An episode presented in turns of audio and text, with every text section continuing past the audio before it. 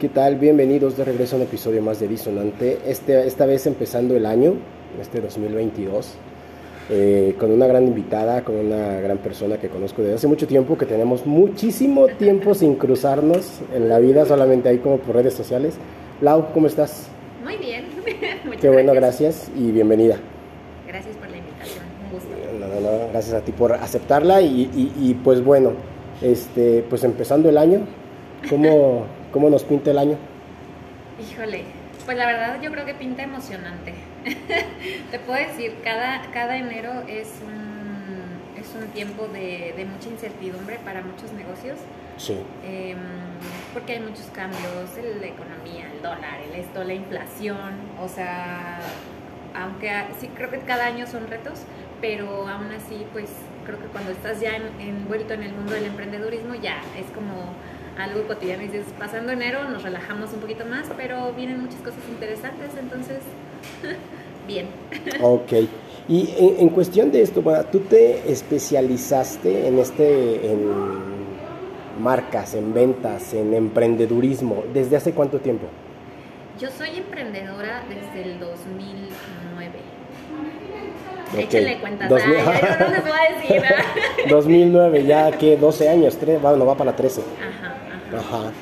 Ok. ¿Cómo te surgió? ¿De dónde? O sea, ¿cómo fue que, que, que esa cosquillita te surgió?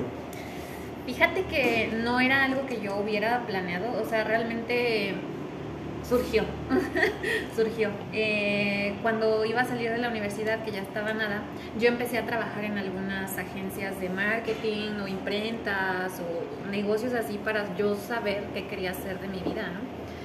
Y eh, resulta que cuando salgo dije, "Ah, me voy a aventar medio año sabático, estoy hasta el gorro de la universidad, porque aparte era muy ñoña, entonces, entonces terminé muy cansada de la Ajá. universidad, ¿no? Y, y me di ese medio año donde lo único que hice fue mi servicio social universitario y luego entré a trabajar en una maquiladora, pero no me gustó nada estar ahí. O sea, fue medio año de estar trabajando en el área de diseño, diseñando las cajitas estas de, de, de Campbell's, de Conagra Foods, de esto, Ajá. pero no se concretaban los proyectos y me desesperé muchísimo. Y en pláticas con un ex compañero de la universidad, pues empezamos a ver que no nos latía mucho esto de los jefes, como que no teníamos este, mucha comunión con las ideas de los jefes y de pronto se nos ocurrió la idea de decir, bueno, ¿y por qué no? Empezamos una Ya. agencia nosotros. Creo que así empiezan mu- mu- muchas, muchos negocios, ¿no? Muchas, en base a eso, el emprendedurismo, creo que esa es una, palabra, una palabra clave. Ajá. ¿Por qué no? ¿Por qué no? Atrévete. Digo, quiero pensar y soy de la idea, no sé, corrígeme si estoy mal, el emprendedurismo no es para todos, No, no, no es para porque todos. sí es una chinga, o sea, al Sí. principio, mientras te colocas, mientras te generas una marca, que ahorita te voy a preguntar de eso, es, es- es muchísimo trabajo y es aguantar y aguantar que a lo mejor un día sales a tablas, un día sales abajo, un día te fue bien, pero es, es, o sea, el emprendedurismo no es para todos, creo yo. No, yo creo que no, no es para todos. La verdad es que eh, tiene sus ventajas y sus desventajas como todo, ¿no? Eh, como todo en la vida. Pero mm, la verdad es que eh, el emprendedor sí tiene que tener un espíritu muy inquebrantable en ese sentido, porque sí puedes pasar por épocas complicadas al inicio, sobre todo al inicio, porque nadie te conoce, ¿no? Em, y tocar puertas y picar piedra es, es un proceso pesado, pero es muy satisfactorio también a la vez, porque Sí. sabes que ese fruto de- del esfuerzo es- fue tuyo, ¿no? Entonces eh, dices, no, es, es como, yo no cambio por nada esa, esa sensación del progreso, del avance, o sea, es como, sí, no es para todos y, y trabajar para un patrón tampoco, tampoco es para todos, o sea, yo No, me no, he no. planteado esa, esa pregunta y no. Que como sociedad somos la mayoría, ¿no? Y me incluyo porque yo tengo un patrón, o sea, yo trabajo para el gobierno fe- federal. Que, eh, eh, pero, eh, pues, el hecho de que trabajes para un patrón o que seas emprendedor, Ah, bueno, eh, te decía, el, la, la, gran, como sociedad, estamos más acostumbrados a trabajar para alguien. No sé, es cuestión como de arraigo, como de... No es sé, que, es ¿cómo que lo ves? tener, un trabajo fijo te da muchas seguridades, ¿no? O sea, Bueno, sí. De entrada, obviamente, pues es un ingreso estable, o sea, en la mayoría de los casos es un ingreso constante, estable, pase lo que pasa, el, pago, el patrón te paga. He estado yo en el otro lado donde pase lo que pase les tengo que pagar Sí. a los empleados, entonces pase lo que pase, pagas eso, ¿no? Eh, recibes en ese, en ese sentido cuando eres eh, trabajador. Y, y, pues obviamente los beneficios que te pueda dar la empresa, ¿no? O sea, dependiendo de la empresa en la que trabajes, puede ser seguridad social, este bonos. Sí, las, las, las prestaciones básicas, ¿no? Ajá, Prestaciones de, ajá. de ley, como se le llama. Ajá, entonces es una gran ventaja porque te da mucha seguridad y mucha estabilidad en ese punto. ¿Cuánto tiempo, digo, no es una regla, no, no, no hay algo establecido, pero cuánto tiempo el emprendedor tarda en, en- en- en ubicarse, en, en decir, ok, ya estoy aquí, ya vendo? Es muy relativo porque hay, hay, hay, hay- muchas este, circunstancias en pro y en contra, pero un promedio así que tú, después de tantos años, ¿cuánto tiempo tú dices? Pues no sé, tal vez después de dos años, tal vez de... o, o- o es también un golpe de suerte. Creo que hay, hay como diferentes respuestas para esa pregunta. Te voy a decir, a un estándar de un negocio que dicen, eh, y no lo digo yo, se lo dicen expertos, eh, un estándar de un negocio para que se estabilice y ya empiece a generar, tiene que pasar, sobrepasar los cinco años, en donde ya el negocio es verdaderamente rentable, porque has invertido, pues, eh, obviamente en equipo, herramientas, capacitación, maquinaria, lo que quieras invertir, tecnología, etcétera. Entonces, hasta después del quinto año se supone que ya es la recuperación. No es el mismo caso para todos, porque Sí, sí, claro. hay estos casos de, de golpe de suerte. Y más que golpe de suerte, bueno, sí, creo que hay unos que son golpes de suerte, pero también hay casos que se estudiaron mucho o que se hicieron el estudio de mercado adecuado, eligieron el producto y el servicio adecuado en la zona adecuada eh, y finalmente hubo un boom, ¿no? Entonces, la verdad creo que puede diferir muchísimo pero eso me lleva a mirar la reflexión de realmente eh, el emprendedor está pensando en las necesidades que hay en el mercado o simplemente te lanzas porque dices, ah, pues es que hago un pan bien rico, ¿no? Y, y ya me lanzo y hago pan. Y resulta que ahí no comen pan. Exacto, entonces es como que, ok, sí tienes que ver tus talentos, tienes que ver las cosas que haces muy bien, pero también tienes que encontrar la ventana que hay en el mercado y la oportunidad de posicionar ese producto o ese servicio. O sea, no te puedo decir que eh, a los dos años todo el mundo va a estar vendiendo, porque eso es una mentira. O sea, hay quienes se pueden tardar 10 años en repuntar, hay 5, 3, a lo mejor hay quienes en el primer mes les va súper bien, porque es eso, o sea, el producto, el cliente y todo lo alineaste, bueno, pues tienes más, más oportunidades, ¿no? Ahora, eso me lleva a otra pregunta. No se emprende solo. Híjole. Muchas veces, muchas veces, ah, sí, voy a vender panecitos, porque los hago en mi casa y porque Ajá, no se emprende solo. Para eso, a ver, esa pregunta te, te causó controversia. Tocaste fibras. no manches. A ver, te voy a plantear. Eh, Hasta, mira, ya me estoy comiendo mi paleta. Este. mm, Híjole, ¿se emprende solo? Sí y no, depende. Yo tengo. eh, te lo voy a plantear así rápidamente. Hace 13 años emprendí yo una agencia con un ex compañero de universidad Ajá. duramos cinco años como socios. Te hablo de socios en el sentido de que pues éramos socios de palabra, porque nunca hubo como un papel firme de por medio y hubo muchas cosas que no estuvieron claras, porque igual que todos, o que muchos, nos aventamos a la brava. O sea, vamos a hacer así, ya está, y soñamos y todo, y vamos a hacer esto, y vamos a cambiar el mundo, ¿no? Entonces duramos cinco años trabajando juntos, pero te puedo decir que no fue la mejor decisión. Sí aprendí mucho, pero al final de esos cinco años lo único que yo vi es que a él realmente pues sus intereses eran diferentes a los míos en cuestión negocio y ya no pudimos continuar. Yo ya hubo un punto en que dije, ok, aquí no va a haber crecimiento porque no hay un interés de por medio. Entonces me retiro, ¿no? Y en la segunda vuelta emprendí con una socia y duramos siete años trabajando juntos. Apenas acabamos de terminar este, este periodo de trabajar juntas. Y mm, aunque fue mejor que el primer eh, emprendimiento que tuve, fue mejor sociedad porque hubo más acuerdos, más claridad. Obviamente, pues de lo que me aprendí de la primera fue que corrige Y, mejora en la segunda. Eh, sin embargo, eh, te puedo decir que aunque hubo muchos aciertos, al final ya no hubo acuerdo de cómo poder seguir colaborando. Y, la visión de cada una fue ya diferente. Y en este punto hoy estoy empezando sola por tercera vez.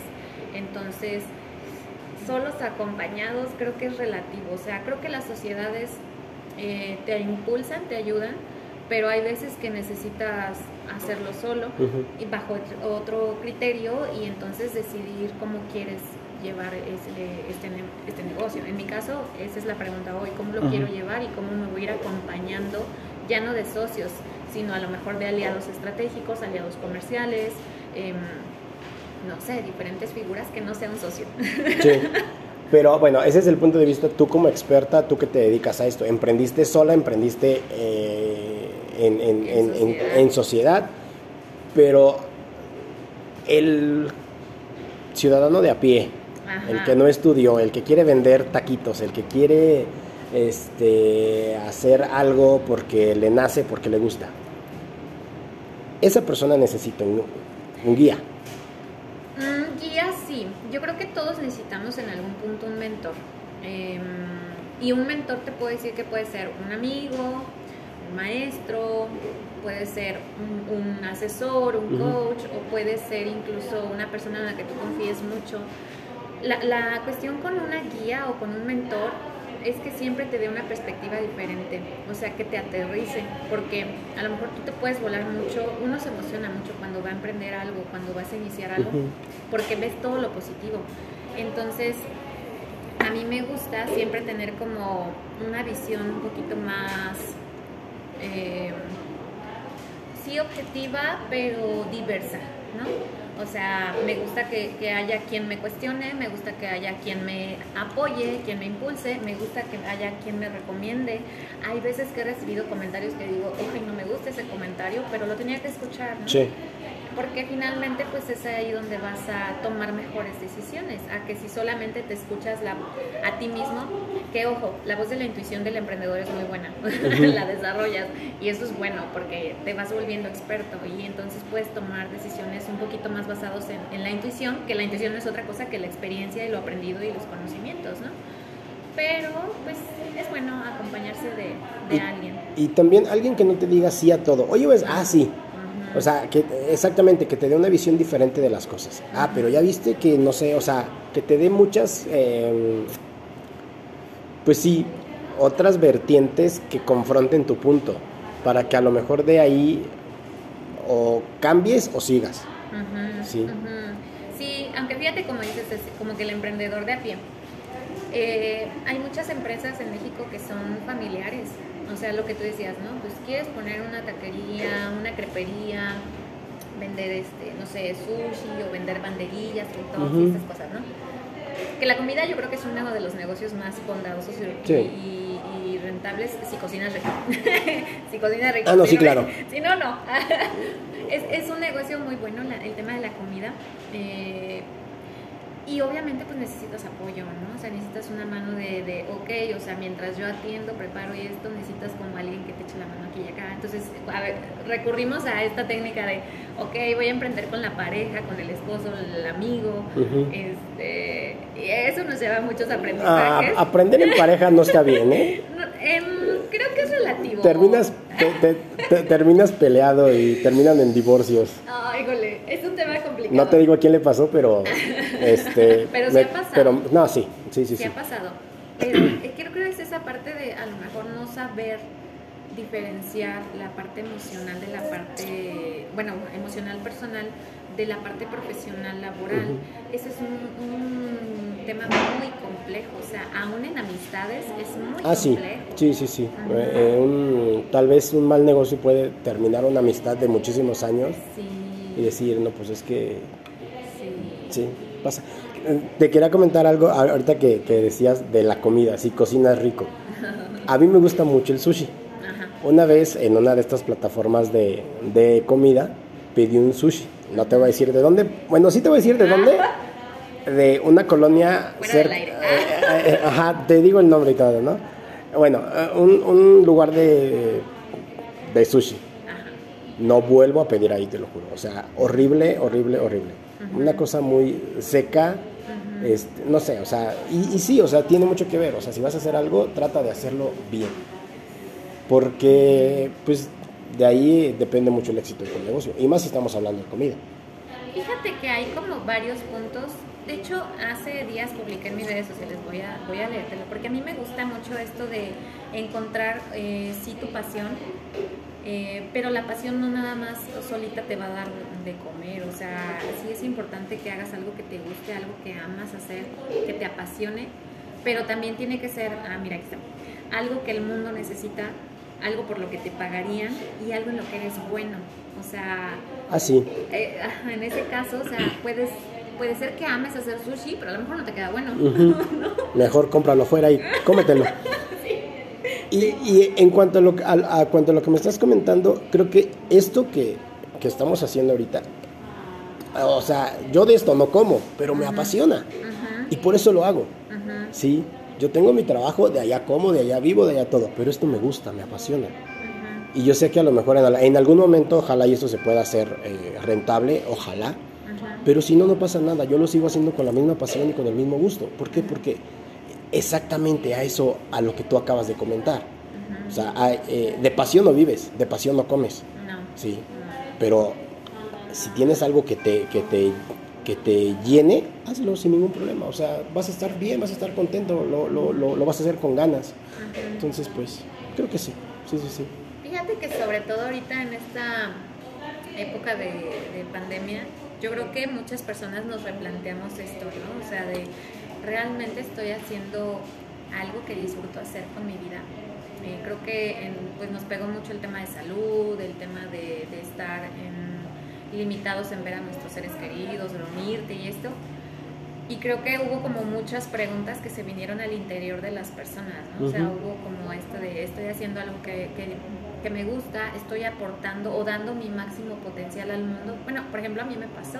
Ujú. Sí me, me cuestioné mucho de eh, eh, porque estoy haciendo algo en lo que siento que no estoy dando el 100%, porque pienso que mi potencial es todavía mayor de poder ayudar a las empresas porque, porque me detengo o que me detiene o porque me da miedo hacer algo que yo sé que amaría muchísimo más hacer y que puede ayudar muchísimo más, que aparte pues me puede dar un, sustento, ¿no? Entonces Claro. por eso te digo, o sea, para mí, pues sí, si encuentras algo que te apasiona, sin duda hay que hacerlo. Los hobbies son, Sí. son algo elemental en la vida, ¿no? Porque al final nutres tu alma para poder dar Y te sacan de la rutina, te, te, te sacan del círculo vicioso de, si, si trabajas en oficina, de levantarte, hacerte el desayuno, trabajar, regresar, dormir y al otro día otra vez lo mismo. Y si Ajá. lo haces durante años, o sea, terminas fundido. Si no, si no tienes un hobby, si no tienes algo que te saque de eso, Ajá, vas a terminar medio loco, enfermo, este... sí, enfermo. y- y- sí, sí, o sea, el, el, el, el, estrés, la, todo lo que genera el no tener un rato de esparcimiento, son muchas enfermedades. Es que te enferma el espíritu primero, ¿no? Se enferma tu alma y enfermándose tu alma, híjole, pues yo no sé si creen en eso, pero yo, yo creo que muchas de las enfermedades son emocionales, son Sí. emociones reprimidas o emociones que, que no supimos sobrellevar. Y entonces pues ya tu cuerpo lo somatiza y al rato andas enfermo, que si de la diabetes, que si la hipertensión, que si esto, que si el otro, que si aquello, Sí. o sea, tantas Sí, sí, enfermedades tan, tan fuertes. Entonces, sí nace del amor propio, ¿no? Y el amor propio es regalarte ese espacio de hacer un hobby. Y nos falta mucho. Nos falta mucho a, este, a muchas personas Sí. el amor propio. Sí. Vaya que sí. sí. O sea, ese tema es, es, es complicado y creo que, eh, no sé, yo conozco personas eh, que están donde, o sea, están donde están, no queriendo estar, pero es que aquí estoy bien, pero es que aquí, o sea, es como una zona de confort que yo... Bueno, ya te, te platicaré esto fuera del, del aire, pero, pero yo me salí de una zona conflictiva que a la vez era zona de confort. Y hoy vivo más feliz que nunca. ¿sí? Sé que tiene sus contras, sé que tiene sus, sus, sus, situaciones, pero aún así hoy en día sé que donde no quiero estar, me retiro. No estoy así de que es que aquí estoy bien, es que aquí estoy a gusto, eh, aunque no lo esté. Y conozco personas que, que están casi casi 24/7 en confrontación total y están porque, pues ya qué hago porque ya tengo 60 años y no voy a hacer, dices, ya estás tocando un tema bien así, me voy a poner intensa. me voy a poner intensa. Es, sí, entonces... es un tema que, que, he estado eh, procesando en todo este último año y sí, sí conozco ese estado. Sí. sí, sí, y es muy, es muy complicado, pero bueno. No nos salgamos del no tema. Nos desviemos. Sí, ya, ya, ya, ya haremos otro, otro episodio de, del de, amor propio. Del amor propio. Ahora, eh, tu especialidad como tal, ¿cuál es? Mm. Bueno, si hablamos de, lo que yo estudié, yo soy diseñadora gráfica y me especialicé en marca. Siempre estuve como trabajando en, en temas de estrategia de marca, posicionamiento de marca y en los últimos siete años fue más orientado a marketing digital, pero fusionando el branding y el marketing. Te explico. El branding mm, lo podríamos interpretar como el alma. Todos tenemos un alma, todos es lo que nos hace ser únicos, auténticos y repetibles. El alma es el branding. Y el marketing es el cómo comunicas, es la, la voz que, que va a hablar hacia afuera y va a comunicar lo que tú eres. Entonces, en ese sentido, lo que hacíamos era fusionar el branding, el marketing, em, para darle visibilidad a la marca, generar marketing de contenidos y atraer a los usuarios a los que se quería llegar. Em, en este punto, pues de esta fusión branding-marketing, eh, era lo que trabajamos en la agencia durante siete años, de la cual me acabo de, de separar. Y en esos mismos siete años yo fui la gerente comercial, o sea, realmente me enfoqué todo ese tiempo en las ventas. Entonces fusioné esas tres áreas y hoy por hoy lo que hago es dar em, asesoría y mentoría para mejorar las ventas de las, de las pymes. Entonces va por ahí un poco la especialización. Que entiendo que el branding es como esta situación de generar identidad. Es correcto. ¿sí? El marketing ya es para externarlo, ¿no? Pero trabajando en el branding es como que... Eh, antes de que lo saques, antes de que digas yo vendo tal cosa, haz lo tuyo, haz lo propio. Eh, eh, escuchaba yo un, un podcast acerca de este tema. Es que no puedes vender suplementos alimenticios diciendo que son muy buenos si, es, si no documentas que en ti están sirviendo. Sí, entonces es como que generas, ok, a lo mejor te puede dar pena, a lo mejor te puede decir como que es que yo no me voy a mostrar que estoy gordito o que estoy así y que hago esto, consumo esto, consumo lo otro y, y, hacerlo propio para después decir, miren, sí funciona. Entonces, eso del branding, quiero, o sea, quiero pensar que es eso. Sí, el branding, como lo dijiste, es generar una identidad y la identidad, pues eh, te, repito, es, es mejor ser único que querer ser el primero. Esa frase la leí hace poco, te, soy honesta, no recuerdo quién la, la dijo, pero es eso, o sea, hay muchas personas esforzándose por ser el primero, pero primero esfuérzate en ser único. Cuando tú eres único, tu propia identidad va a llamar a la gente que se va a sentir, valga la redundancia, identificada contigo. es, por eso que las marcas se han humanizado tanto, o sea, las marcas han buscado tener un lenguaje mucho más humano, más emocional, porque en el, en el estricto sentido las marcas le están vendiendo a personas y si las marcas no conectan con las personas a través de las emociones o de la empatía o de lo que tú quieras, es difícil permear.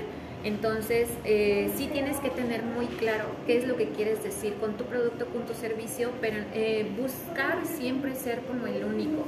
el, el, único en el sentido de, ok, pues yo te vendo un té, ¿no? ¿Y qué tiene este té de maravilloso? Bueno, además de que está hecho con mucho amor, vamos a suponer que sea un argumento, eh, tiene una mezcla tal, tiene una textura tal, la temperatura está adecuada tal, o sea, realmente empiezas a hablar de, del té como si tú fueras un especialista y te empiezas a posicionar como un especialista en té, entonces vas a tener pesos de, de razones de peso para que la gente vaya contigo a comprar un té, porque entonces sabe que tú tienes la dedicación, el cuidado, la atención, el conocimiento, la experiencia y tienes todas estas características que hacen único al té y aparte el té está rico y aparte lo vendes en un lugar bonito, donde está muy agradable, muy pacífico, porque las personas que nos gusta el té, nos gusta el silencio, la lectura, el este, el otro, la tranquilidad, el panorama, ajá, la música, las plantitas y esto, vuelves todo el té una experiencia y es una experiencia única. Que es el plus. O sea, vendes un té, pero vendes con, o sea, no es lo mismo que vendas un té en un carrito de jugos o tipo jugos a que vendas un té en un lugar a gusto, confortable, que tú dices, o sea, estás rodeada a lo mejor sí de plantitas, de una luz agradable y dices, eh, aquí estoy a gusto. ¿Sí?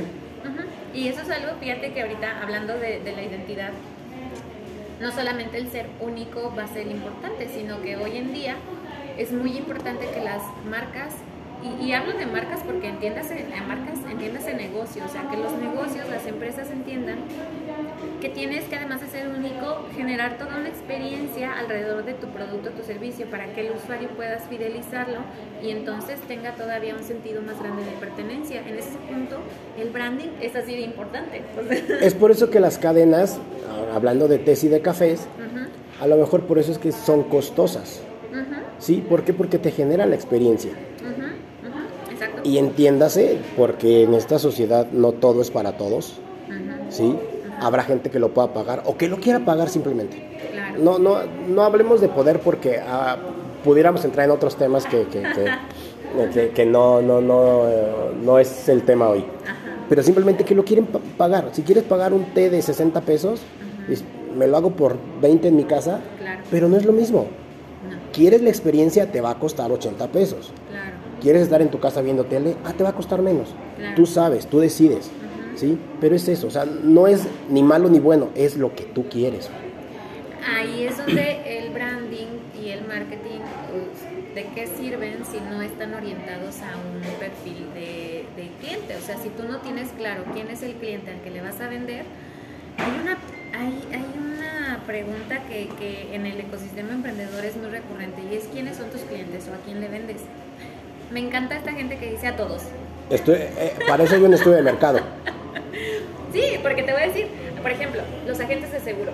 Agentes de seguros siempre dicen, yo les vendo a todos, todos son mis posibles clientes porque la prevención es súper importante. Yo, a ver, espérame, a ver, seguro que todos, vamos a desglosar, sí, seguro que todos. Para empezar, todos, desde el año cero hasta el año 80, ¿todos son tus clientes? ¿Un niño de 0 a 5 años te va a comprar un seguro? Yo creo que no. ¿Un niño de 5 a 10 años te va a comprar un seguro? Yo creo que tampoco. O sea, ¿un adolescente le va a interesar? Yo creo que no. Entonces, para empezar, ya descartamos un, un, rango de edad que no. Y bueno, y en, en, ese tema yo estaba pensando, por ejemplo, o sea, le vendo seguros a todos. A ver, el señor de los taquitos sudados de aquí de la esquina, ¿te va a comprar un seguro? No, porque a lo mejor no le interesa, porque a lo mejor no le alcanza para pagarlo tampoco te lo va a comprar, o sea, no puedes decir le vendo a todos. Exacto, tiene que haber una capacidad, una solvencia económica para que puedan pagar un seguro, no sé, de gastos médicos mayores, por ejemplo. Sí. No cualquiera te lo va a pagar. Ahora, no cualquiera te va a comprar uno, de 15 mil contra una de 25 mil, contra una de 50 mil, contra otros que son en cantidad mayor, ¿no? Entonces, ¿realmente tus clientes son todos? O no, o los que me dicen, este, no, es que son este, padres de familia todos los que tengan hijos son mis clientes. Y yo, a ver, ¿estás seguro? Vamos a analizar. Padres de familia que les interesa la educación de sus hijos van a gastar un, seguro de, se me olvidó el nombre, pero es esos que les que hacen como fondos para la educación. Fideicomisos. Entonces, este, digo, realmente todos los padres son así de, de, prevenidos, o sea, ¿a todos les interesa la educación de sus hijos? Yo creo que no. Entonces, cuando te pregunten a quién le vendes, creo que sí hay que hacer más conciencia de a quién le vendes. Establecer un rango. Tienes que tener muy claro a quién. O sea, si no hay una quién, pues para empezar, ¿para qué es el negocio? Sí, sí, sí, sí, sí. Sí, sí, eso sí. Sí, eso es, o sea, eso es un tema que parece complicado. Digo, debes acercarte a quien sepa hacerlo, ¿sí? Sí. Eh, pero también es interesante, ya cuando, cuando ahondas en el tema, es bastante, bastante interesante. Digo, una pregunta curiosa, tú siendo diseñadora gráfica, ¿a ¿qué te hizo terminar en otra área? Ay, pues es que tiene que ver con dos, dos cosas muy grandes. Mi, mi propio camino profesional, dentro de- desde que yo empecé, fue ir muy de la mano con el dueño del negocio. Entonces siempre ha habido un acompañamiento de mi parte hacia el dueño de negocio para poder entender justamente, eh, responder estas preguntas básicas. ¿Qué vendes? ¿A quién se lo vendes? ¿Por qué se lo vendes? ¿Y cómo se lo vendes? Entonces, siempre ha habido de mi parte un cuestionamiento hacia los clientes para entender más de su negocio y poder, eh, bueno, en aquel entonces, para poder trabajar una marca. Desde mi, desde mi especialidad como diseñadora, yo te puedo decir, yo nunca he sido una buena diseñadora, o sea, yo soy buena analista, yo no soy buena diseñando. Eh, yo siempre me junté con alguien que fuera bueno diseñando porque yo sabía mi limitante en esa área. Mi área eh, siempre fue un poquito más orientada a analizar los porqués, el que, el cómo, el este, el otro, aquello, interrogar muchísimo a los clientes. Entonces empecé a desarrollar toda esta sensibilidad de decirles, ok, ¿sabes qué? Creo que la estrategia no va por ahí, o cuestionamientos a los clientes, considera esto, o con- em, has considerado esto, como esto de los clientes, ¿no? O sea, ¿a quién le vendes? No, o sea, analiza muy bien, vamos a, vamos a centrarnos en que quizá lo que estás diciendo no está como del todo claro, hay que clarificar. Entonces me ha tocado en este camino ayudarle a la gente a, clari- a clarificar un poquito más eh, en cuestión de, de- de marketing. Te digo, ¿qué vendes? Hablando de diferenciadores, ¿a quién se lo vendes? Perfil de cliente, ¿por qué se lo vendes? Em, motivación intrínseca y em, cómo se lo vendes, estrategia de venta o estrategia de marketing. Entonces, la vida me llevó así, o sea, no te puedo decir que es como... Como que tú, tú quisiste, sino simplemente el camino laboral te llevó por ese lado. Exactamente, entonces te puedo decir que tengo, tengo ciertas habilidades eh, que suman mucho porque analizo mucho siempre de lo general a lo particular y me es muy fácil a veces encontrar respuesta a las interrogantes que dueños de negocio han tenido en su momento. Entonces eh, estoy aprovechando más eh, mi experiencia, mi conocimiento y, este, y estas habilidades para poder analizar en dónde están áreas de oportunidad para los negocios. Entonces siempre te enfocaste más a la parte, digámoslo así, organizacional que, de, que de producción. Sí, sí, eh, un poco organizacional, pero desde el punto de vista de donde yo he sido especialista en branding y especialista en marketing, entonces e- esta fusión de, de estas dos disciplinas y aparte sumado a ventas, pues me ayuda a entender, un- y aparte de haber tenido ya dos, eh, dos, dos, dos, proyectos, este, que digo, en, en su momento fueron buenos, creo, ¿no? Sí, la verdad ¿Sí? es que tuvieron muchos aspectos positivos. Eh, te puedo decir que cada uno fue para mí un escalón muy grande. Entiendo muy bien cuáles son los retos de los pequeños negocios porque yo he tenido negocios. Em, entiendo muy bien cuáles son la- los sentimientos, las emociones, las frustraciones. Entiendo cuáles son los problemas más latentes. Entiendo cuál es el problema que te enfrentas cuando ya quieres crecer, la administración, finanzas, contabilidad, estrategia fiscal, o sea, esos Ujú. temas que no nos gustan de pronto. em, ventas, obviamente, marketing y tecnología. O sea, realmente conozco muchas áreas de los negocios. Afortunadamente, la vida me ha acercado a diferentes tipos de negocios siempre. O sea, de productos y servicios, la verdad es que no te puedo decir ni siquiera el número de, de- de- de tipos de comercios con los que he trabajado, incluso con escuelas. O sea, no, ha sido como muy variado. Entonces eso me abre muchísimo más el panorama porque para mí es muy fácil identificar problemas o identificar este, y más que problemas, la solución al Soluciones. problema. Sí, sí, sí. o porque, pues, de, de qué pata cojeamos muchos emprendedores? Para mí los tengo claros. O sea, Ajá. no, no puedes venir y decirme que no sé, porque yo he estado ahí, lo viví y, y sé cuáles son los retos.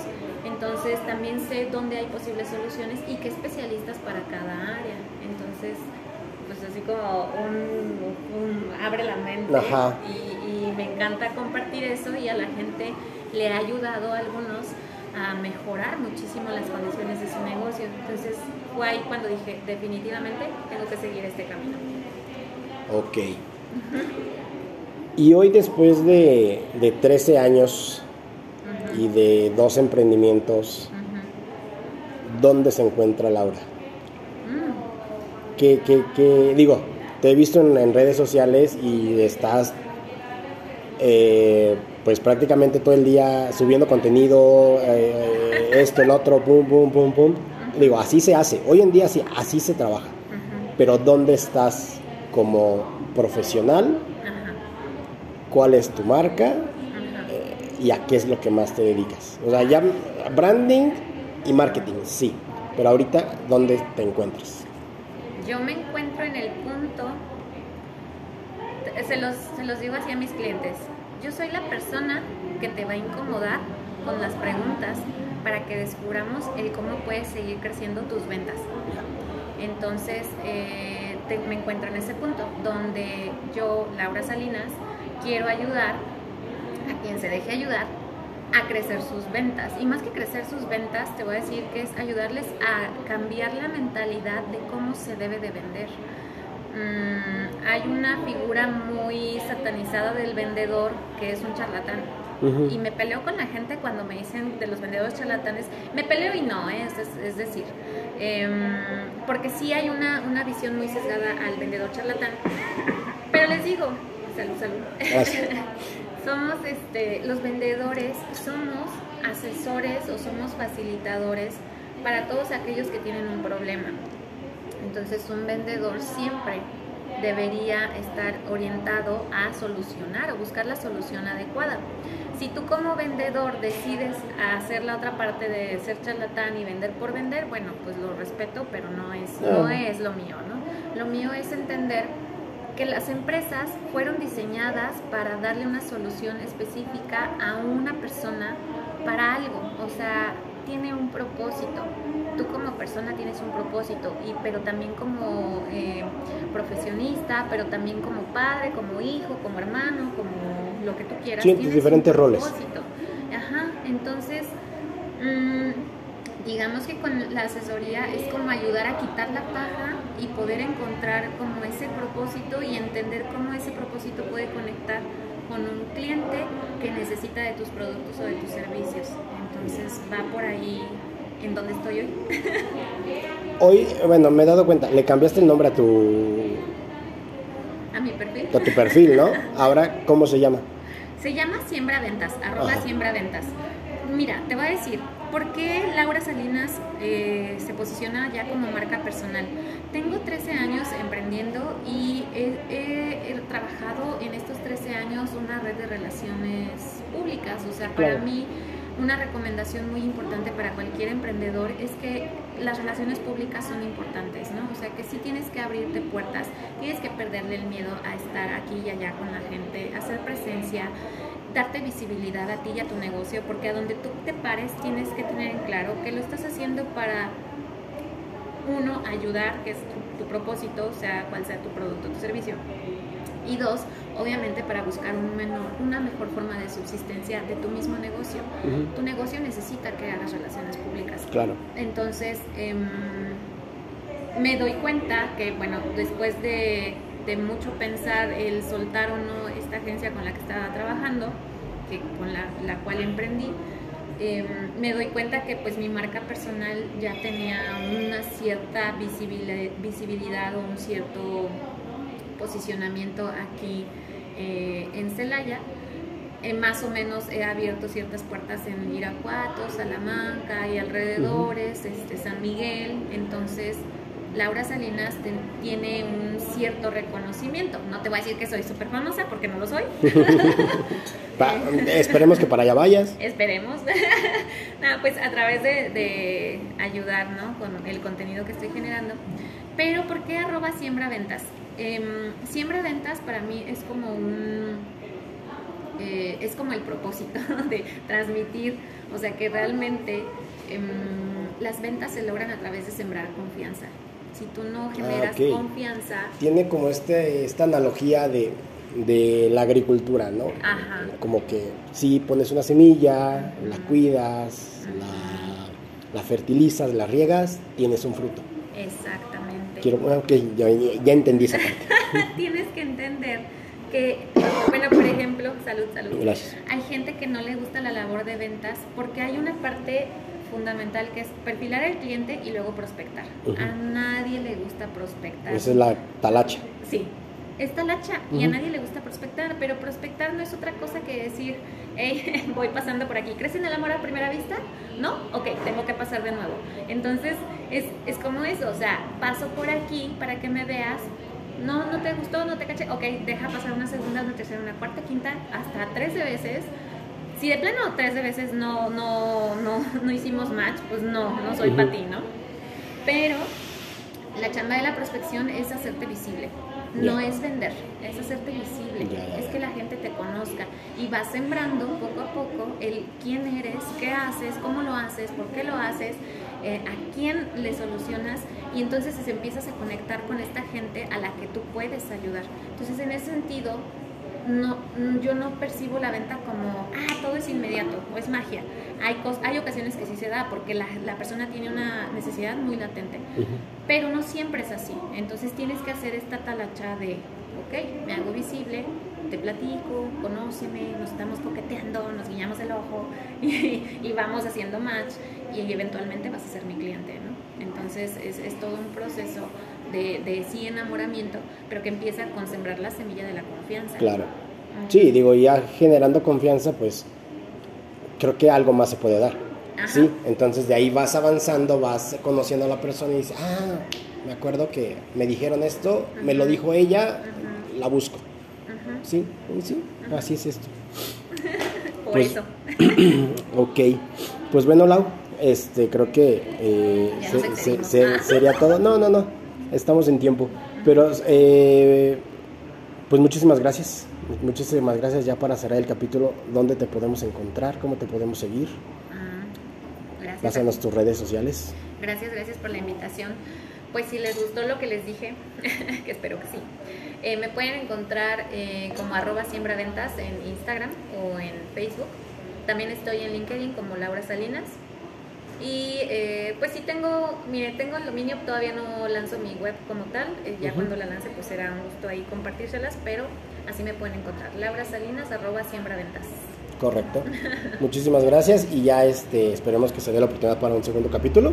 Claro. Este, estaremos en, en, comunicación y pues todos a los que todos a los que escucharon este capítulo, muchísimas gracias por su atención.